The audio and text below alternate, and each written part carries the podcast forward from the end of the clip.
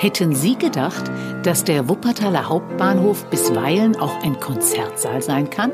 Heute beherbergt er eine schicke Mall und ein Klavier, auf dem jeder spielen darf.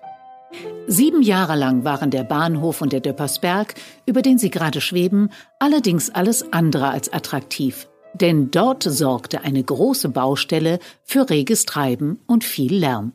Sogar die B7 musste einige Jahre auf ein paar hundert Metern komplett gesperrt werden, weil die vielbefahrene vierspurige Straße in den Keller umzog, damit über ihr ein großzügiger Platz entstehen konnte, auf dem heute ein futuristischer Bau steht.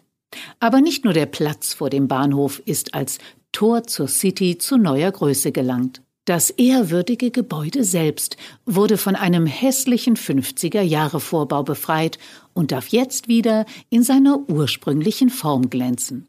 Und einen richtig schicken Busbahnhof hat Wuppertal jetzt auch, denn der wurde gleich mitgebaut.